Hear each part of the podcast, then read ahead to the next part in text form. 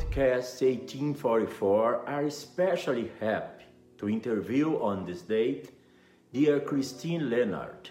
She is the granddaughter of Mrs. Leonora Stirling Armstrong, that in February 2021 we will be celebrating the 100th anniversary of his arrival in Brazil, bringing the message of Baha'u'llah to the unity of the human race. Welcome, dear Christine. Tell us a little about your family ties with Leonora Armstrong. Well, Leonora was my grandmother Aleth's older sister. They were only 19 months apart in age, born in 1895 and 1897, respectively. My mother, Karen, was Aleth's only child, born in 1935 and my sister and I are Karen's only children. Leonora never had any natural children of her own, having married Uncle Harold later in life, but she had many, many adopted children throughout Brazil over the years. What memories do we have of Dona Leonora? My first meeting with my great aunt Leonora was in 1968 when I was 10 years old. This was also the very first time that my mother, at age 33, had ever met her aunt. We traveled to Brazil, my mother, father, little sister, and I, staying first in Rio for a night before finding the bus up to Juiz de Fora. This was also only two years after my grandmother Aleth had passed away, and she and Leonora had been planning a long visit together when the dreadful news reached them. So, this visit with my mother, Karen, her only living relatives left to her, was supremely important. Yet, as things often turn out, she was nursing her youngest adopted son with the flu, and consequently, she came down sick as well. Then, slowly, we all started getting sick, and we had to cut our visit short poor Aunt Leonora missed even the last few days we were there as she was in bed. But we had moved closer to Brazil by this time, and my father was an airline pilot with d- good discounts on travel, so we promised to make more visits. My mother, father, and sister made two more visits during the early 1970s, and then in 1977, we moved to Iquitos, Peru, which is on the Amazon River above Manaus. This was when we had a visit from Aunt Leonora at our home in Peru, and I returned to Brazil with her after she attended the International Women's Conference in December 1977 in Lima. We made an epic journey together, flying to Manaus, then by boat down the Amazon River to Belém, her third trip up the Amazon, by the way. Then by bus from Belém to Bahia, and then down to Belo Horizonte and Juiz de Fora. I stayed with her for five months, and this is when I got to know her the best. Question number two. Another memory of my Aunt Leonora was when the Hands of the Cause had written to her that she must attend the dedication of the first Baha'i house of worship to be dedicated in Latin America. And then Mr. Khadem contacted my mother and insisted that she make sure that my great aunt was there so, my parents hatched a plan where they knew they would be able to be sure that Aunt Leonora would not be able to change her mind. They made all the plane reservations and the hotel reservations, and even told her that if she needed help, my mother would fly to Rio and travel back with her to Panama. It took months of planning, but it worked. And in April 1972, we met Aunt Leonora when she arrived for the dedication of the first Latin American Baha'i temple. We stayed in the same hotel with her, as Ruhiyyih Khanum had instructed my mother to make sure Aunt Leonora was staying in the same hotel she was in so they could visit. My father was her personal chauffeur, and they had some special engagements planned for her that he took care of. Every heart was touched when she was introduced at the arena session as the mother of the Baha'is of Brazil and South America. As who could imagine this huge Baha'i family of that continent resulting from those bent, frail, small shoulders? Was Mrs. Leonora's entire family Baha'i? Well, my great aunt Leonora was not the first Baha'i in her family her grandmother Sterling had discovered the Baha'i Revelation, as it was called back then, in 1906. She deepened in the faith by corresponding with many other Baha'is, such as Isabella Brittingham and Louise Waite, also known as Shahnaz. They would ask questions of each other and share answers, as well as tablets or prayers of Abdul Baha written out by hand. Grandma Sterling also had several visits with Abdul Baha when he was in America during 1912. The young girl's mother, Grace Sterling Holsapple, had died when they were only three and five years old. She had died of diabetes before they understood the disease, and the whole family was plunged into heartbreak. Their father was lost to grief and alcohol, so their grandmothers both helped raise them. Their grandmother Holsapple died a few years after their mother, so their grandmother Sterling was the one who influenced them the most, raising them with the principles of Baha'u'llah. Leonora and her sister grew up as young girls, learning prayers and singing early Baha'i music. So, in answer to your question, Leonora's father never found the Baha'i revelation. Her mother had passed away in 1900, but Elith and her husband, Carl Sigurd Hogberg, their daughter Karen, son in law Bob, two granddaughters, and grandsons in law, and numerous great grandchildren are all Baha'is. You must have grown up listening to the wonderful stories of your great aunt's pioneer spirit. Who were these stories? I think when I was younger, I had no idea what my great aunt had done as a pioneer. Indeed, when she left America to travel to Brazil by herself in 1921, it wasn't called pioneering even. She was answering the call of Abdul Baha in his Tablets of the Divine Plan, where he had called everyone to spread across the world and tell of Baha'u'llah. She was only 24 when she heard these tablets read out loud in New York City, and she was on her way to Brazil by the time she was 25. As a young woman, though, in those days, you simply did not do that kind of thing. Her father was horrified at the thought that his eldest daughter would venture alone without a chaperone to parts unknown but he thought that maybe if he humored her, she would come home having gotten her desire for adventure over. So she departed on a steamboat in January 1921 for the two week voyage to Brazil, having no friends, nor even knowing the Portuguese language. She had only the name and address for a theosophist in Santos that Martha Root had given to her. Well, it wasn't until I was about 22 years old and my great aunt had passed away the previous year that I investigated some of the letters that were held at the Baha'i World Center and received a huge package of photocopies in the mail. They were copies of the tablets she had received from Abdul Baha and the pile of letters she had received from Shoghi Effendi.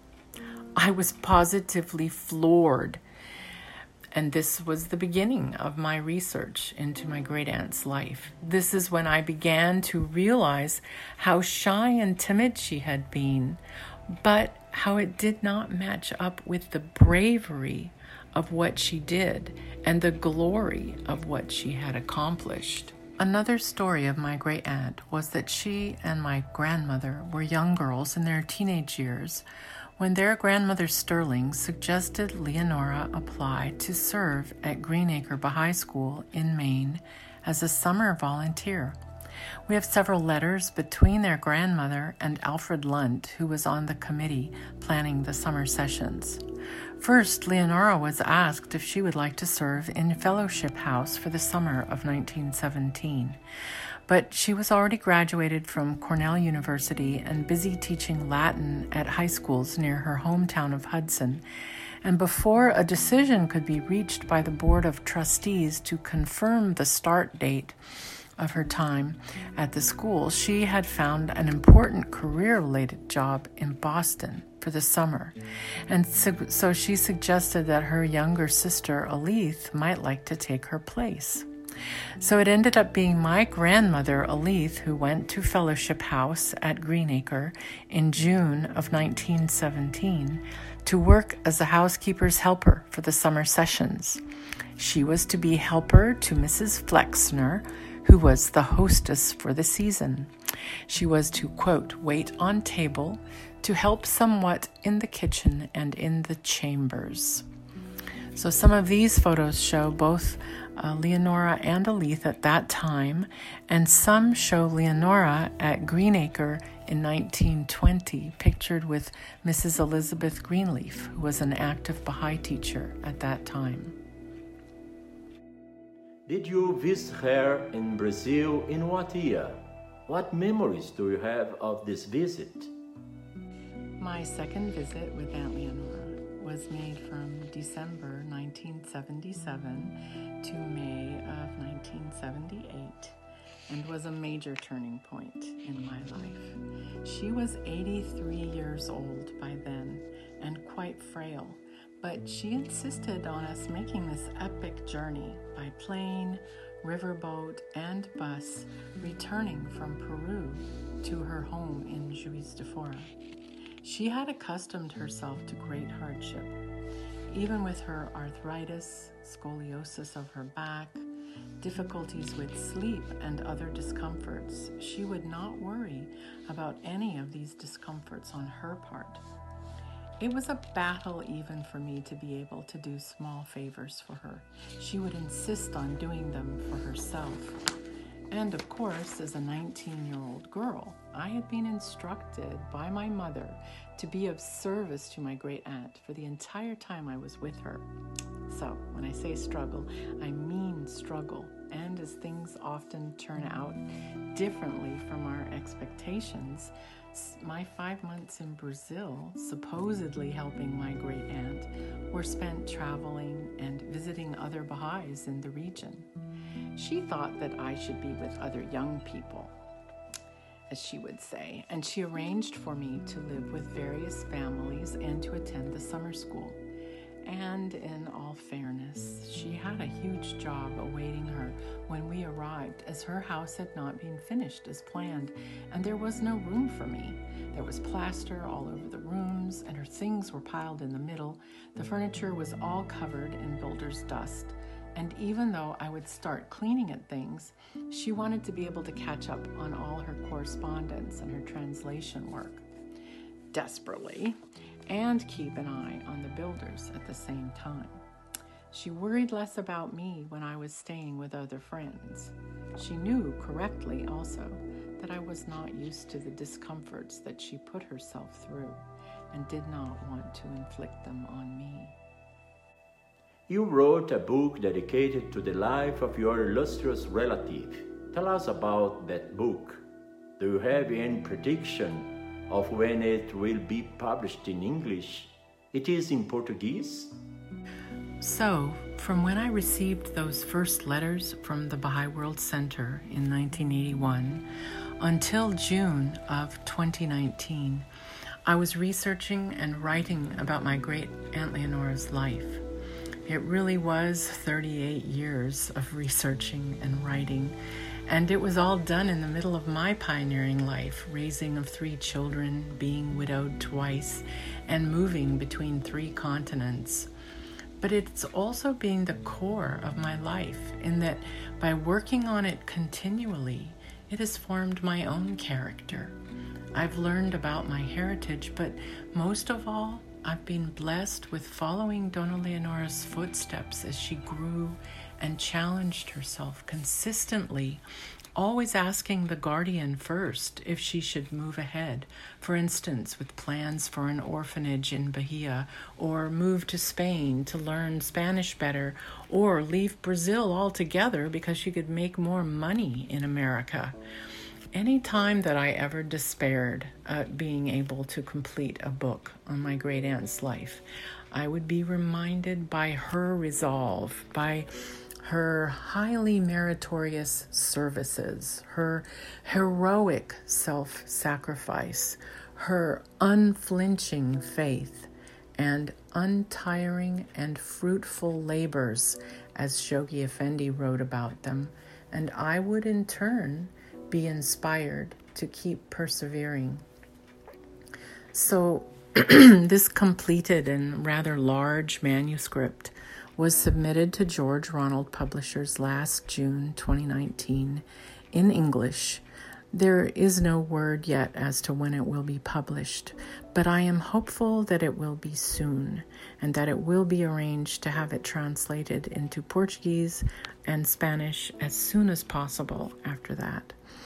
I am also rather excited about the wealth of photographs and supporting documents, such as newspaper articles from the first countries she visited on her voyages during the 1920s, that might be included in the book. It was quite a surprise to me after creating a list at one point just a few years ago that Dona Leonora had opened up nine countries to the Baha'i faith. She would never have told that to anybody on her own. So, okay, of course, we are all curious. Those countries are Brazil, Haiti, Curacao, Colombia, Venezuela, Trinidad, Guyana, Suriname, and Barbados. But you will have to see the book to learn the details of these visits.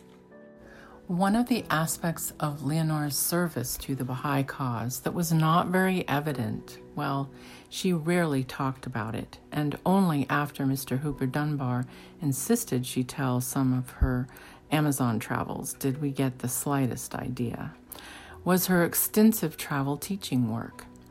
In her later years, Leonora lamented how she did so little in the way of travel teaching because she was so busy with translation work and correspondence and later all of her counselor duties. But she was comparing her later years' teaching work to what she had done during the 1920s.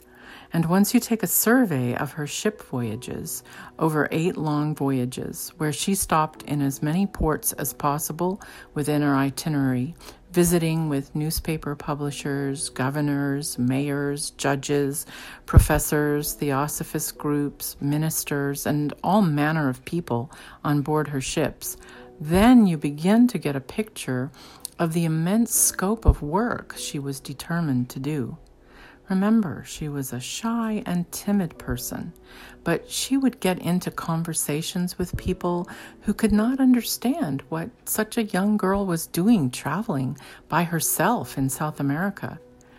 Thus, you can read some of the newspaper articles that begin with, quote, Intelligent and cultured, Miss Leonora has been conducting lectures in several states of Brazil. Or, pro feminism, a great Yankee feminist among us. Or, the lecturer is a young woman of rare culture, speaking several languages, and dedicated to the arduous task of teaching Brazil the Baha'i Creed. She was called this illustrious writer and lecturer, but she was using the talks and tablets of Abdu'l Baha outlining the need for peace and fellowship of all mankind.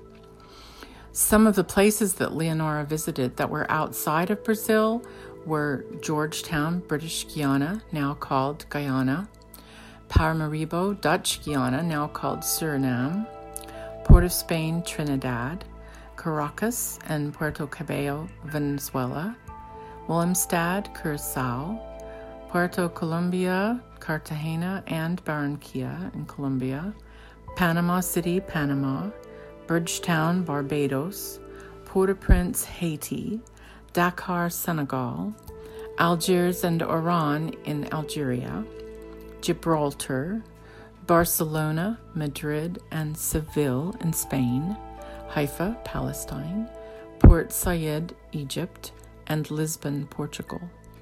These were all during her voyages of 1927 and 1930 and were what I termed as her epic journeys. Later in 1933, she traveled to Los Angeles, California to visit her family, who had relocated from the east to the west coasts of the United States. In 1972, she had made the trip by air to Panama for the dedication of the first Baha'i House of Worship in Latin America, then to Miami, Florida, and Nassau, Bahamas. In all these places, she met people and talked about the faith and the many aspects of its teachings. During the 1970s, Leonora traveled to many cities in Brazil and around South America for counselor meetings, conferences, and teaching projects. By this decade, she was well into her 80s, but she visited every single country on the continent during that time. What are the main characteristics, in your opinion, that Mrs. Leonora? By characteristics, I, I think you must mean Dona Leonora's qualities.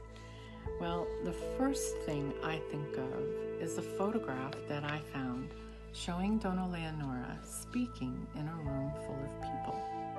It was crowded, and they're all seated all around her, and even all along the floor, right up to her feet. They were seated at her feet. Yet her body is bent and her face mild and sweet looking. And by this time, she was a counselor and was asked to speak at lots of gatherings. But speaking was her most feared event when she was younger, and she used to prepare her talks using Abdu'l Baha's words straight out of Paris Talks, the book. During the 1970s, her last decade with us, she traveled and wrote and spoke constantly, yet her whole being was one of pure sincerity. She was deferential, modest, unassuming, soft spoken, self sacrificing, unpretentious, self deprecating, and meek on the outside. Yet, when she spoke, she spoke from a powerful spirit, which is what must have given her the energy to continue as she did through all her frailties and eventual struggle with cancer. I think that her first 20 years on the continent as the lone Baha'i, with only letters of encouragement from Shoghi Effendi, Ruhiyyih Khanum, May Maxwell, and her sister Alith, that her spirit grew in strength from constant tests, illness, and deprivations. Have you corresponded over time? What were these letters about? Yes, actually, I started writing letters to Aunt Leonora when I was a teenager because my parents were moving and I was in university in the United States and letters were hard for my mother to write when she had no idea where they were going to be. So at one point, I also had an assignment for university, which I asked my great aunt about by letter. And she responded beautifully with a short history of the women in our family. I think it was possibly the seed for the larger project of writing her biography. I also kept a journal of the time that I was with her in Brazil, and my sister kept my letters to her from that time as well, giving me lots of background material.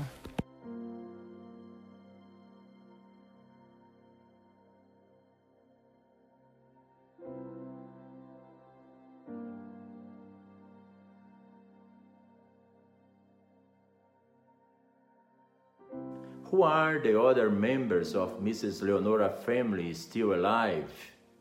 Where do they reside?